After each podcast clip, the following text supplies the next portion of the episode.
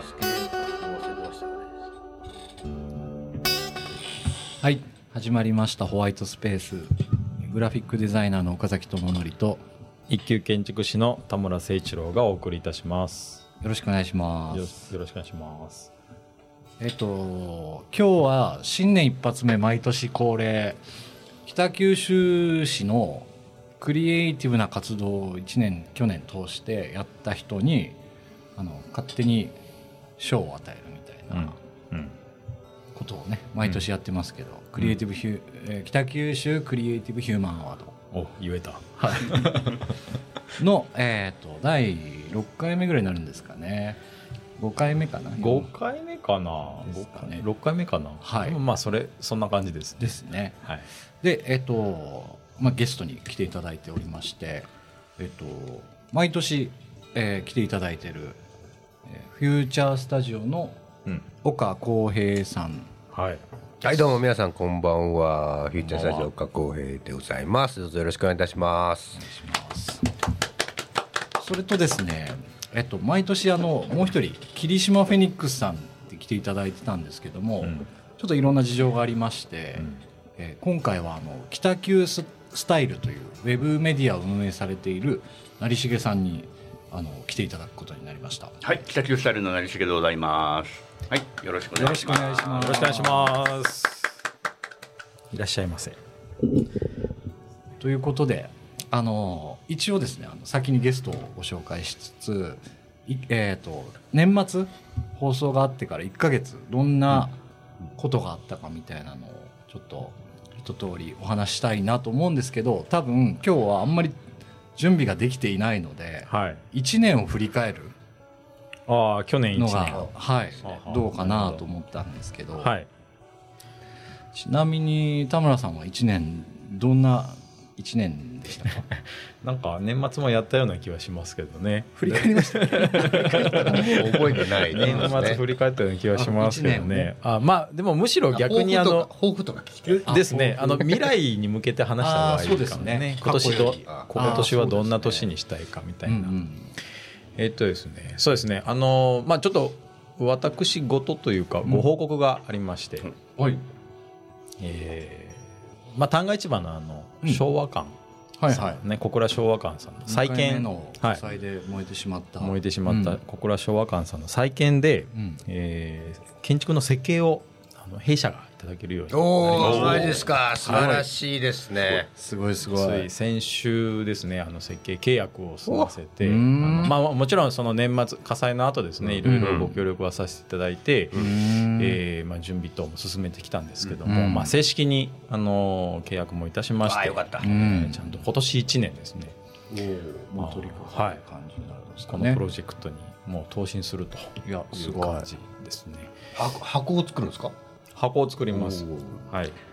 なので、うん。まあ、12月13日だったかな？がうん。あー映画祭があるんですけど、うん。映画映画祭のイベントが。年まあそう末みたいな。年末みたいでそれに向けてあの、まあ、リスタートすると。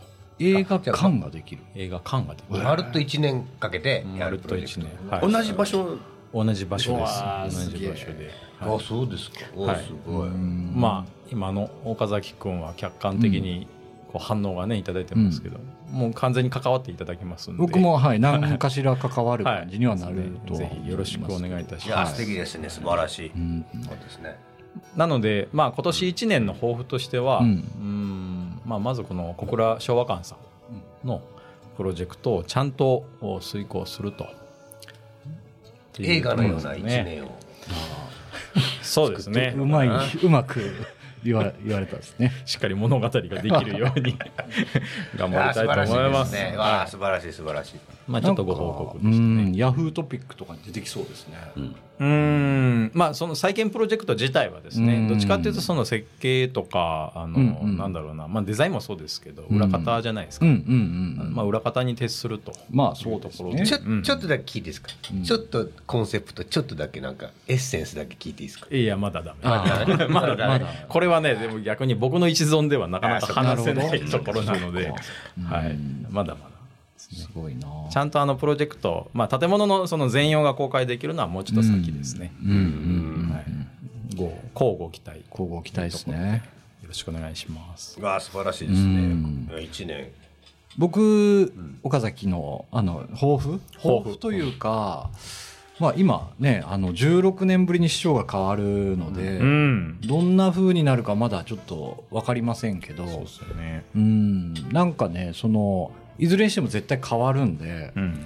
そのえ新しく決まった市長の方の考え方とかをしっかり今今の段階から読み込んで、うん町がやりたいことと自分がやりたいことがうまくマッチする場所をちゃんとななんていうんですかね掴んでいきたいかなと思うんですけど、うん。まあ、どちらかというと僕はちょっとこう改革とか革新みたいな方が好きなタイプなので、うん。まあ、なんか従来通りの感じになるよりかは新しいことが起きてどんどんなんか面白いことができてきたらいいかなとは思ってうん。活動しようかなと思いますけどね。というなんか新しいことをしっかりしてお金を稼ぐっていう一年にしたいなと思ってます。おうんうん。お金の話を。はい。そうですね。しし始めるうん。年末の話ではね結構その、まあ、旦過市場のチャリティーとかはいはいはいはい。の、いわゆるボランティア的な動きも多くて、うんうんなんか売り上げが下がってしまったみたいな、ね、そうそうそう。はい。話も赤裸々に話したんで。そう。まあでもねあのね、えー徳は積んでますよねと。いやすごい積んでると思いう感じですけどね、はい。はいやっぱりなんかその単価でクリエイティブというとまあ岡崎さんしか思いつかないみたいな、うんね。今からタムタムさんが入ってくるという話でですけども、ね。はいまあそういう感じかな、よろしくお願いします、はい。ちょっとお邪魔させていただいて、うん。そうですね。ですね。そんな感じで考えてます。はい。市長選でもまあ注目のトピックですいよねやそうですやっぱりね、ちょっとねなんか後で少しお話できたらいいかなとか思いますけど。そうですね。はいうん。うんじゃあお二方今日ゲストのお二方はどんな一年にしたいかっていうのは長重さん先聞いていいですか？あ僕ですか、はい。はいえっと僕はですね、まあ、あの北九スタイルとウェブウェブメディアをやってるんですけど、取材を増やしたいと思ってるんですよ。とにかく取材に、はい。あのまあ、ようやく行きやすいようになったんで改めてちゃんと、はい。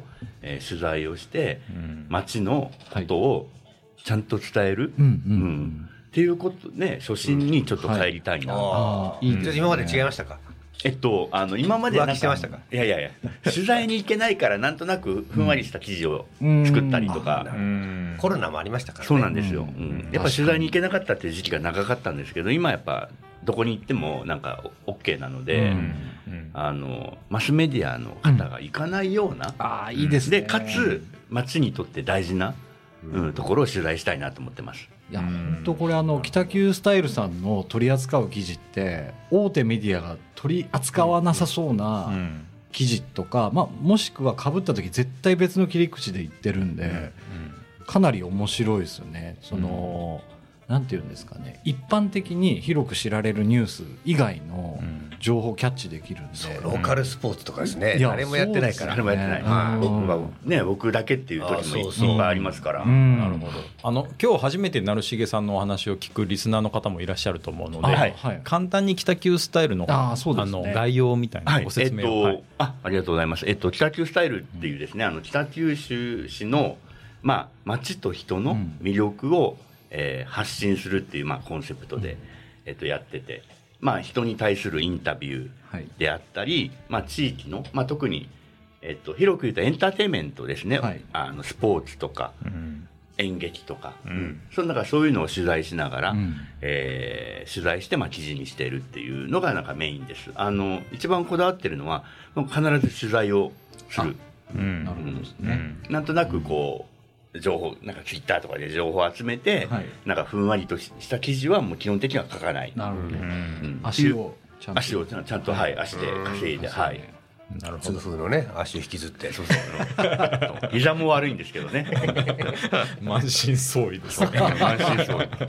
行くだけでもうもうい喜ばれあ拍手しないといけないっていう感じ。いやいやもうあの 自分の中でもよく、うんいやい。やどうなりしが来たんだよね取材いやあのどこでも来ますねみたいに言われることはやっぱあるんですよ。でもそれ理想的ですよね。ね理想的ですよね。新文字に行ってきて、あれやっぱみんな車で行くじゃないですか、で僕車持ってないから、はい。バスで行くんですけど、ええ案外行けてえよく来ましたねみたいなちょっと反応があって、はい、裏文字とか言うぐらい地元の人が言うぐらいですからね、そうですそうです、うん。なるほど。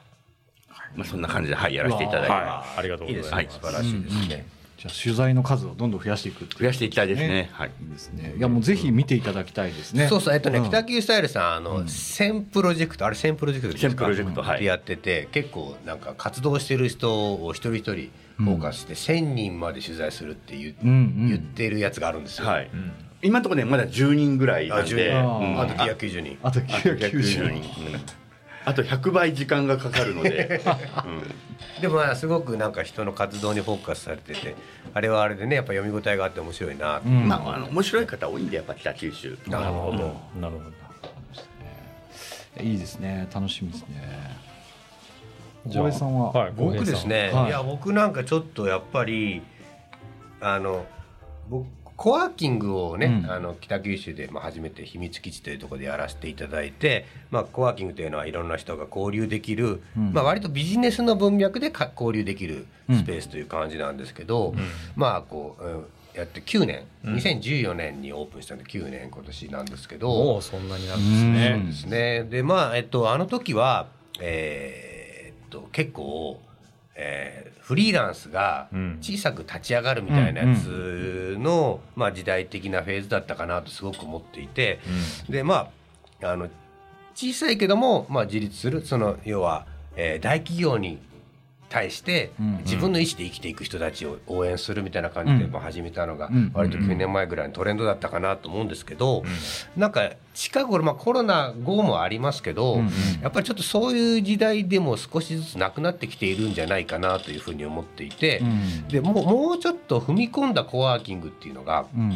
やっていった方が面白いなと。踏み込んだ。はい、というのが、その、うん、ベンチャー企業が、うん。えー自社のオフィスを開放していて、うん。でまあいろんなクリエイティブな人が関わ入れるし事業にも関われるみたいな、なんかそういうものが求められているんじゃないかなとすごく思っていて、というのが、まあ、今結構その時代がまあね、うん。DX とかで変化していかないといけない時代に小さいビジネスってうん結構今切り捨てられてい。るんじゃないかなと、うんちっちゃなビジネス時代の流れ的にはい、うん。えっもうとさそのなんどういうく、えーフリーランスあというのがフリーランスなんですけど、うんまあ、いわいわゆるその、インボイスとかの、えーこう延命措置みたいなことを、えー商店街の商店街のテナントさんとかお客さんが入ってないけど商店街にいるからという理由で支援するみたいなやつがまあ、ずっとあったんじゃないかなと思っていて、はい。はい。でそうは言ってられない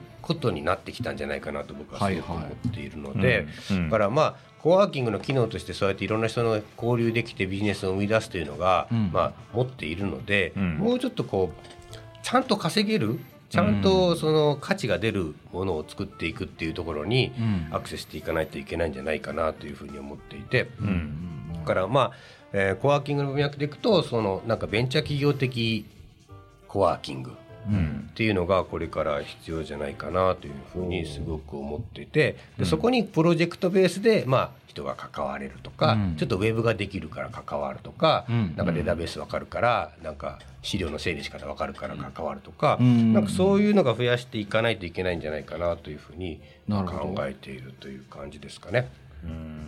まあ、具体的に言うとそのサイサイトとか場所を作ったりみたいな、なんですけど、まあ、ちゃんとこう、うん、なんとなくコワーキングって今まではい。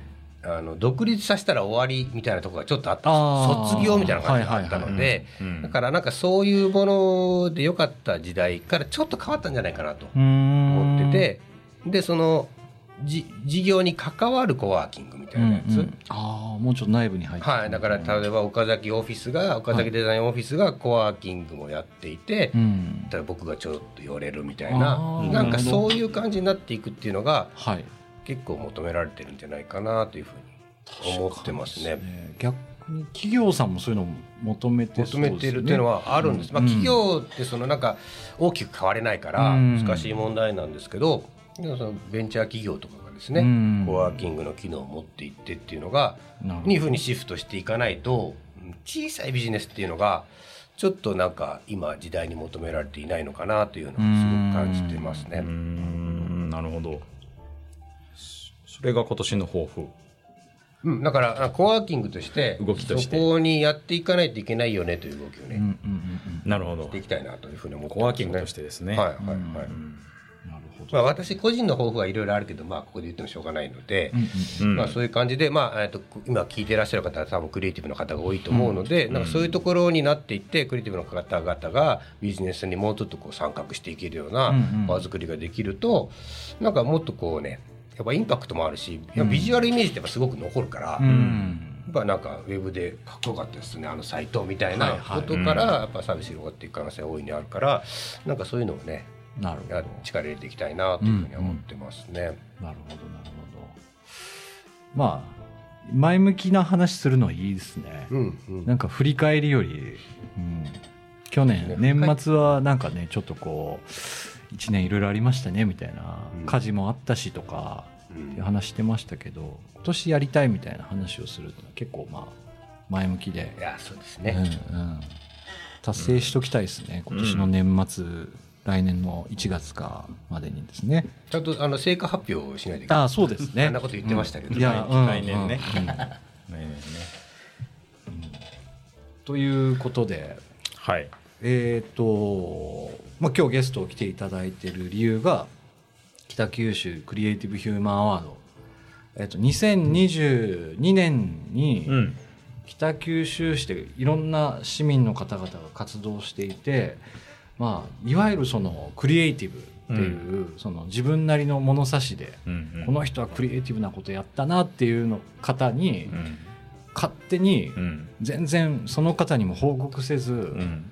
あの賞を授与するっていう、ね。うん。まあいわば三浦淳賞的なうん。感じのうん。ことをまあやってるので、うん。その、えー2022年度版の、うん。はい、北九州クリエイティブヒューマンアワード発表し発表でいいんですかね？発表。ルまあそうですね。発表しないんですか？いやいや。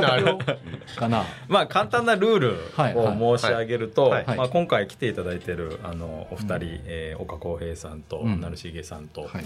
えっと、あと僕らですねレギュラーの,、うん。あの田村と岡崎が、はい。えーそれぞれ一人ずつ、うんまあ、ノミノミネートというか、まあ、エントリー、はい、はいエントリー。まあ、お推しメンを一人はい。出しまして、おしめを。えーそれをそれぞれプレゼンすると。うんうんで、えーそれはいわゆる決勝戦になるんですけど、はい。おそのプレゼンされた後、うん。えー自分以外の、うんうんエントリーされた、まあ、うん。ノミネート者にうん。1票ずつ入れると。はい。で最終その得票数で、はい。グランプリが誰に決まるかうんうんうというような仕組みでんす。ですね。はい、はい。最後は曲を挟みますからね。最後は曲を、ね。あ。そうですね。発表の前に。発表曲挟はいみますから。発表の前に曲か。じゃあどうしますか？もう早速いきますか？そうですね、うん。まあ、準備ができてる方から。誰誰からいきますか？なんかいつもこれ僕思うんですけど、そのやっぱり普段話してる人がうん。いろんな会話してるから、うん。ちょっとこう漏れ出るうんなんかこう考え方みたいなことが先にね僕らは分かってるんで先にポンと言ってゲストの方の評価軸みたいな新しい目線を後で知っていただいた方がいいかなと思ってるので。ね。はい。うん。じゃあちょっと僕からいきますね。はいお願いします。はい。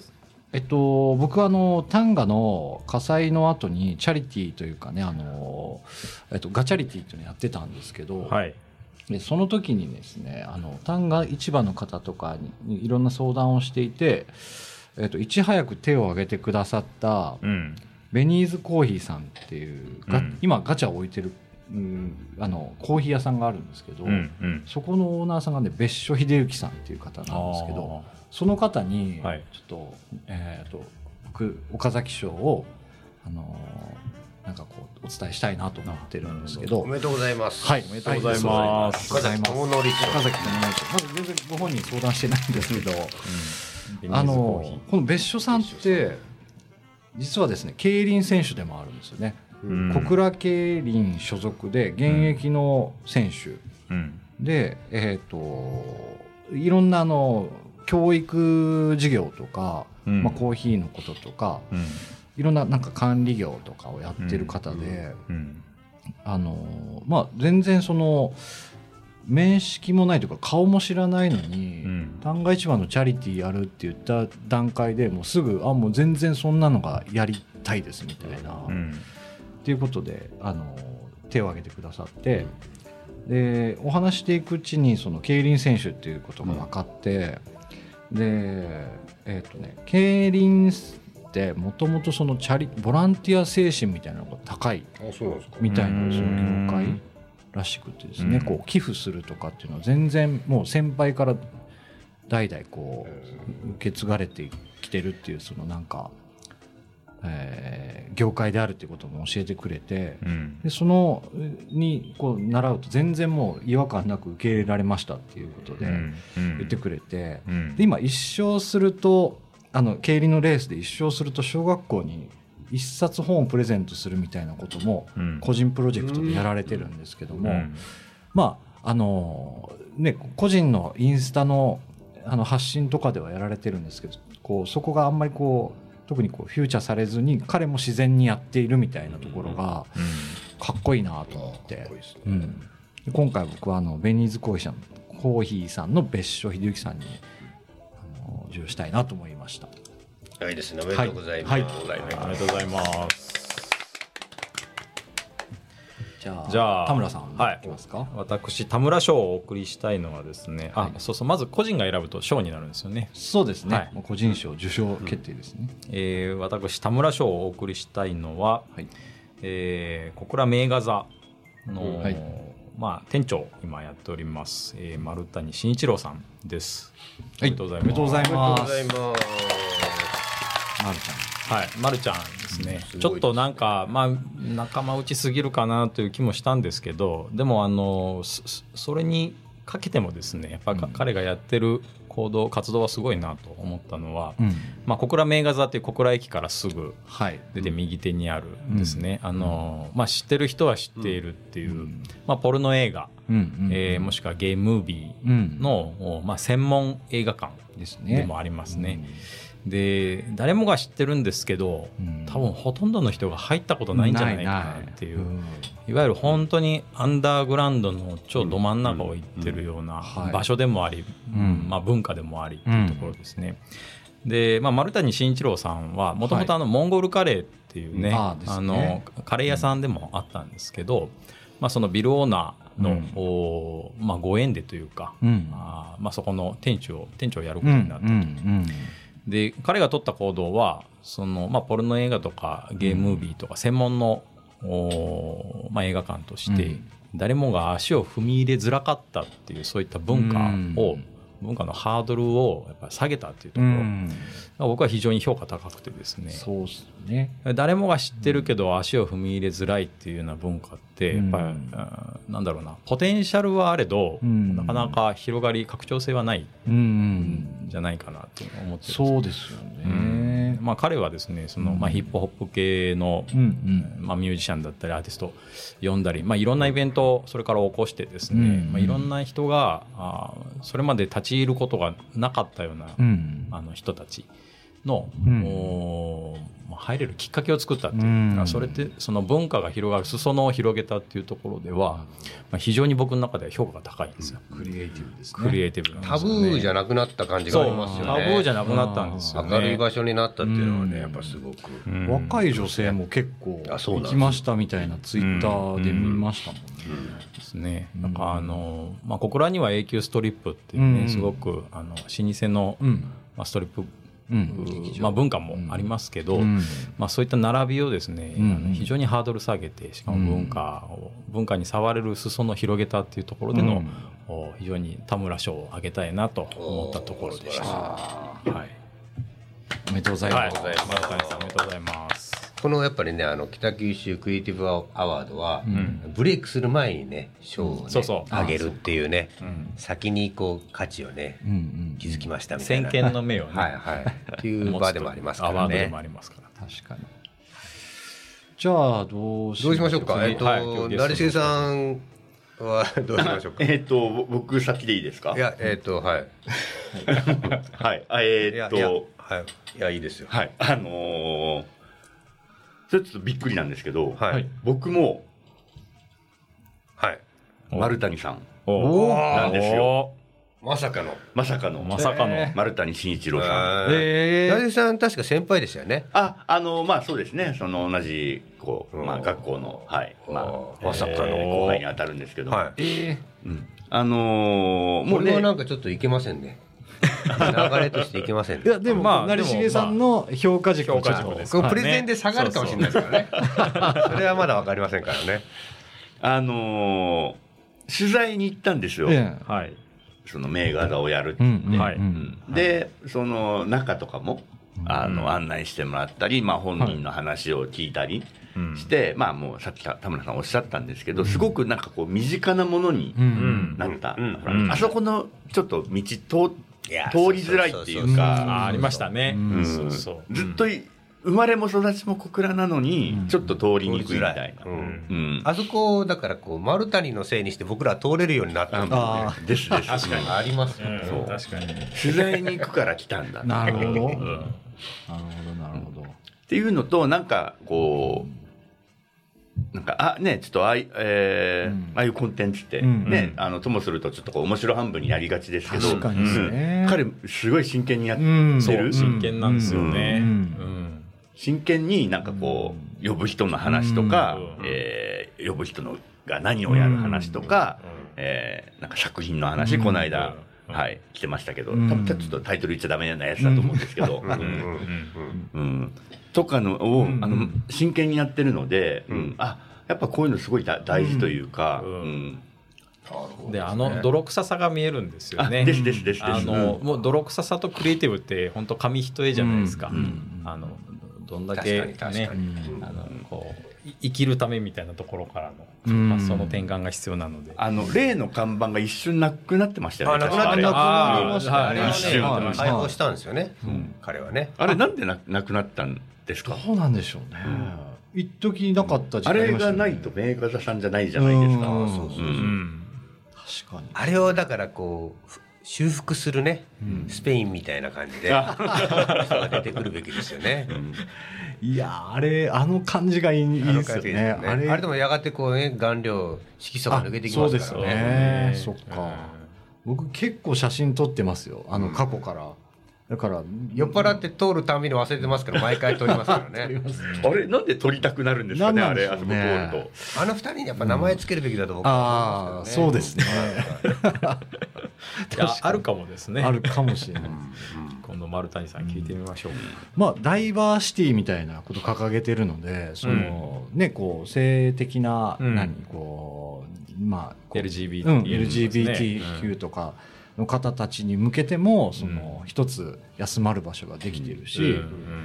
っていう考え方でいくとかなりそのクリエイティブな活動をやってる彼ですよね。うん。あれがその、ね、大き大きめの駅の新幹線が止まるような駅のすぐそばにあるっていうのが、そうですね。うん。そうそう小倉っぽくていいです小よ倉っぽくていいなっていう。確かにですねあのね。リチャード・フロリダさんっていう人が書いてるはい「クリエイティブ資本論」っていううん。本があってうん。都市のうん成長とうん。クリエイティブの関係性についてやってるやつがあってうでそれの中でその成長している都市はうん。ゲイ指数が高いらしいんですよ。えー。そっていうのがあってうん。それはその要はいろんな人が入ってきてもん。受け入れてくれるううんんその寛容性があうると。ん。でそれがあってでなおかつ、ん。その人たちが自由にやれるからいろんな人が集まってくるみたいなところがあって、うん。町が町都市が成長していく中に、うん。ゲイうん。と、まあ、ゲイっていうのはその要はいろんそのうん。スタンダードじゃないかもしれないけど、うん。いろんな人のいろんなタイプの人たちも含めて、その全体として受け入れる寛容性が高い都市が、うん。あの成長しているっていうのがね、あるらしいんですよ、うん。だからあれがそのタブーだった、丸太に以前うん。から丸太に行こうっていうことがあるか分かりませんが、まあねなってね。でそれがその一般的に受け入れるようになったんだとしたら、実は北九州小倉っていう都市がね成長していくための足がかりかもしれないわけですよ。多様性を受け入れたはいそうです。器みたいな、はい。素養としてはありそうな気がするけど、うん。でもリアルにうん今までこう形としてなかったわけで、でもそれがね名画座のおかげでひょっとしたらこう生まれてくるかもしれない。なるほどね、丸谷さん市長になってもらいましょうか、わいいですね。あそうですね。丸谷市長、面白そうですね、あの北九州黄色推しですからね、カレーっぽく。キレンジャーの。ね。ちょうどそのライフルホームズの創建ってあるんですけど、その、すえっと所長の島原万丈さんという方は、あのさっきの浩平さんのリチャード・フロリダのあの寛容性の話をしてて、で寛容性が高い地方の県って、同時に幸福度が高いんですよ。うん。あの地方と都市のその寛容度の違いはあるんですけど、うん。地方における寛容度の高いエリアって、うんうん。それと比例して幸福度が高い指数が出てるんですよね。なのであのきっと寛容性が高い地域は、うん。あ幸福度も高いと、なるほどまあ、寛容になれるっていうことですよね。自分の価値観をね自分で決めてるから、うん。あのそれもいいんじゃないっていうふうに多分なるわけで、あのきっとその誰かが作った幸せに自分が合わせてたら、うん。多分きっと寛容じゃないと思うんですよね。うんだからあのこうあるべきだみたいな、朝は早く起きるべきだみたいなやつがあるけども、ん。そのなんかそそういう寛容的な街っていうのは多分、めっちゃ夜中に活動してるやつがいたりして、うん。そうそうそう。でそういうのに対してそのなるほど。そうでね、認め合ううん。素養みたいなのがあるのがやっぱ寛容性が高いですね。まあ、あまり否定的にならないっていうのは大事かもですね、うん。うん。うんうんあの人が言ってるなんかこれっておかしいかもみたいな、それこれどう思う？とかっていうのはあんまりもうあん。ないらないのかもね、丸太に始まりというのがね、丸太に始まりが名画座始まりです。よ。そんな。大事になってるんですねい。や面白い、うん、ということでマリタリさんはいですね、は2票。すでになりし二票。成重賞はいいやー組織票。わダブルダブル賞はわかりませんからね。そうですね。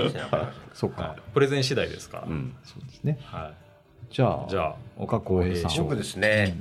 じゃあえっと僕結構まだ決めてないんですよ。おまだ決めてないすげえ悩んでい、て。曲挟みますけどあのいや今日でもねあの、あれですよ。あのノミネート一応みんな言うっていう話だったんで、うんはい今日しか言ってないけども、あー二つみんなあ何人か？漏れましたね。選べなかった人もね。確かにいたはずなんですけどどうしようかなで僕はちょっと一応二つ言わせてもらっていいですか？うんうんえっ、とね。うんうん。一つはですね、うん。あでも二つ目にもう決めてるんですけどはい。一、つ目はですねあの北九州といえばね今やもう成人式ですよ。はい、うん。であの成人式のあの衣装をねうん。やってる方、はい。うん。えー池田雅先生っていう方がいいやるんですよ。もうはい。宇佐町にあります宇佐ねうん町にある。うん。ね。あの方をいや賞をあげとかないでいいのかと。うわーほんとね。確かにね私は思っていまして、うん。いやでも成人式結構みんなねあお金はい。貯めてねお金使うみたいな,、はいはいはい。なんか結構美談もあって面白いんですけども、うんまあ、あのせんあれがあの先生がいなかったらひょっとしたらできていないかもしれないのでね。池田雅先生にあげたいけどもあげたいげたいけども。すいません。もう一人の方の方が僕はちょっとトレンドがあるなと思って、うん。あのあげさせていただきたいのがお寿司屋さんのですね、玉浦さんのあおかみさん浜野さん。渋いな。お母さん。お母さん、えーその玉浦さんはね、えー小倉の境町ですかねあそこはね、五十何年やってるお寿司屋さんなんですけど、女性のねおかみさんが一人でやってるんですけど、なんとね昨年米寿だったんですよ、うんうん88歳。18歳。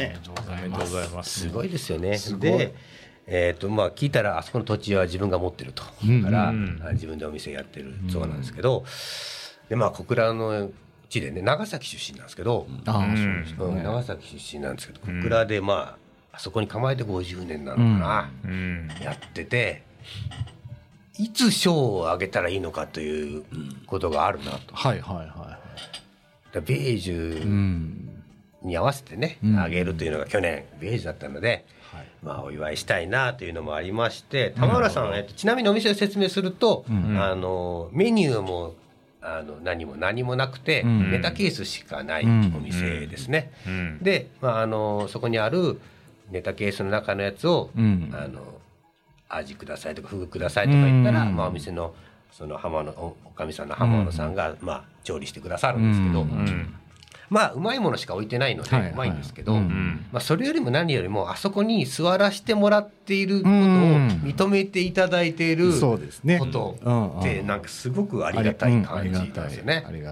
友達の家に行って、うん。お母向こうのお母さんにうん。ようこそしてもらった感うん。があるんですね。わかるわかる。えそういう店ってなんかうん。少々なんかあっても、お客さんとして受け入れるんですよね。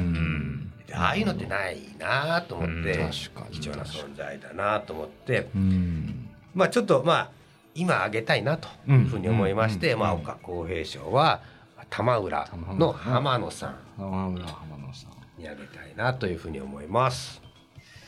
これあれですね。あの一応ルールとして自分のあのノミネート者以外に投票すればいいからあれですね、うん。うん。その田村さんは、えっと、成重さんの丸谷君に投票入れてもいい。し成重さんの丸谷君ですね。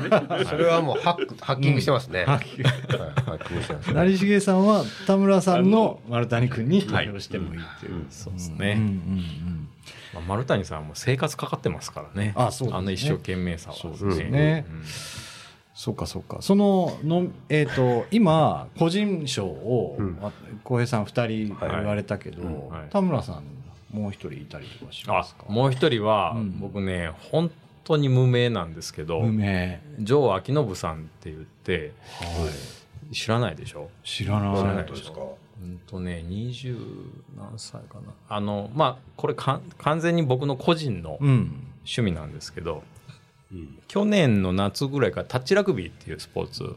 ほう。あなんかフェイスブックでちょいちょい見はいますね。あの週1やはいはいはい。練習あるんですけど、まあ、忙しくて行けない時もあるんで、まあ、月12ぐらい行けてるんですけど、その城明信君がうん。今度2月の5日にあのそのタッチラグビーだけじゃなくてあの実はラグビーのスポーツって何種類もあってて、うん。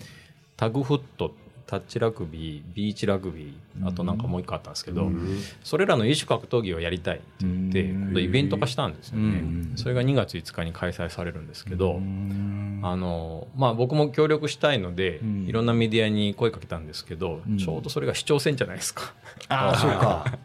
そう。選挙日なのでまあ、いけないみたいな感じだったんですけどでも彼がやろうとしてることはねすごくて、やっぱりそのタッチラグビーっていうスポーツ自体が、うんあの老若男女、うん。言えた。小うん小小学生でもおじいちゃんでも、うん。女性でも男性でも同じチームになれるんでうすよ。ここれだけコミュニティ能力が高いスポーツって実はそんなになくて、うん。これが広がれば広がるほど、うん。あのまあ、健康人口も増えるし、うん。えーある種のコミュニティもできるというところでの、ちょっと一つの兆しをね、僕は見出してる。えそれはなんかそのどんなとこでもできるってことですか？どんなところでもできます。あ、まあ、ももちろんグラウンド、グラウンドがあればですグラウンドがあればねはい。ルドールが分かってたり。ルールがはい分かってれば。で、ルールも簡単なので、はいあの、すぐ覚えると思います。うんなので僕はその、まあ、ノミネートはしなかったけど、もう一人は城明信君かなと思ってて。ですね。まあ、そうですね。これなんていうこれなんていう枠なんですか？これなんていう枠ですかートでね。すよねでもね。まあまあ、エントリーノミニーですからね。エントリー、うん、ねそうですね。ですよね。うん。ノミニノミニーですね。ちなみに成重さんはあどなたか？僕はですね、あの、去年すごくやっぱ劇団の取材を多くやってて、北九スタイルさんですね。北九スタイルで、はい、うん。あのやってて、うん。それでまあ、あの生で取材したり、コメントいただいたりしたんですけども、あの劇団、えっと、まあ、えっと、劇団としては福岡市なんですけど、はい。えっと、万能グローブガラパゴスダイナマス、ダイナマスっていう、見たことあります、はい、あの、ガラパさんっていう、うん。はい、のがあって、うん。えっとですね、えっと、まあ、福岡の劇団で、まあ、福岡の方とか九州の,、えーの多いんですけど、うん。そこのあの、えっと、女性で、あの、脇野さえさんっていう、秋のはい。サイズ、えっと、女性の、はい、俳優さんがいて、小倉出身らしくて、うん。こう、すごくなんか、お芝居を見ても、うん。あの、すごくこう、えーなんだろう明るくて、ううん。んえーこうなんかこっちが元気をもらえるような、うん。お芝居を、ううんん、あのやってえーる方で、うん。はいあのーうん、なんかすごくこう見ててなんかはい。どのお芝居の役でもなんかこう存在感がある方でその、えーね福岡に行ってそうやって自分のあの好きなお芝居をやってるっていうところに、うん、なんかすごくこうああ頑張れっていうこう気持ちがまだお湧いてくる。若いえっと、20代前半だと思いますあよー。なんかちょっと将来はい。有望というか、ううん。んなるほど、うん。えーちょっとえもう一回。もう一回名前言ってください。えっと、万能グローブガラパゴスダイナモスっていうですね。万能グローブ、はい。ガラパゴスダイナモス。ス。はい。すごいですね。それは一人で万能グローブガラパゴスあ、なあの、たすごくたくさんいます。のななんていうかですか？えっと、脇野さえさん。脇野さえさんはい。ちょっと調べてみよう、うんへーいいですねいやこういう僕もあの芸術劇場のお仕事してるんですけど、はい。手がけたお仕事とかその辺のなんかこう近いお仕事は行くんですけど、はい。いろんなジャンルのことはなかなか見に行けなくて、はい。うん。ダンスの時はダンスしか見に行けなかったりとかするので、うん。こういう情報はすごい嬉しいですね。うん。うーんいやちょっとぜひチェックしていただきたいですね。いや、もう、あのー、まあ、芸術劇場、芸術劇場でも多分年一とかで、へうん、あの、やると思うんで、はい。僕はあの、毎回ちょっと取材をさせていただいてる。あいいね。はい。東京とかでもやってらっしゃるんですね。今度東京でやるんですよ。へー。うん。そうです。かうん。あちなみにその、もう一人、えー、とそこにいる、えーと友田さんっていうこう男性の方がいるんですけど、その方は、うん。えっと北九州フェニックスとか、うん。ボルクバレット北九州のスタジアム MC を、ああなるほど。そういう方もいるんですねやってる。はい。へえああすごいな。いろんな方がいますねだからちょっとまああのーうんね劇団としては福岡市ですけども北九州にも、まあ、だいぶ縁のある、うん。はい、ところかなと。なるほどですね。いやちょっといいお話でしたね。いいですね。うん。そうですね。うん。じゃあちょっとこの後あのまあ、えー今日はですね3名あの今三名。はいうん。グランプリ候補がいらっしゃるんですけどはい一度曲を挟んで、うんその間に集計を集計をして、えーそれからグランプリ発表はいしましょうかね。はいということでじゃあ一回曲を挟みましょうか。はいじゃあどうぞ。